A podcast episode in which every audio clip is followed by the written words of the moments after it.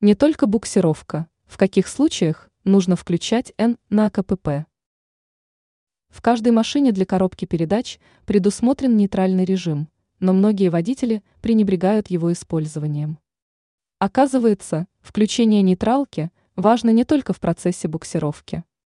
Давайте разберемся, в каких случаях рекомендуется включение нейтральной передачи для КПП.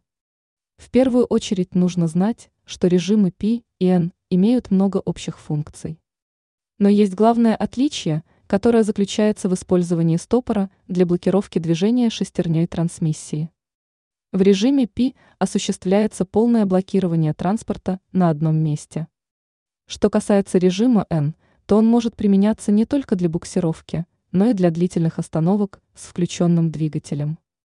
Дело в том, что двигатель быстрее охлаждается в режиме N, а не в режиме D, но не следует использовать нейтральный режим, если время ожидания составляет менее одной минуты. Нельзя использовать N при движении накатом, так как в этом случае узлы трансмиссии подвергаются слишком большой нагрузке.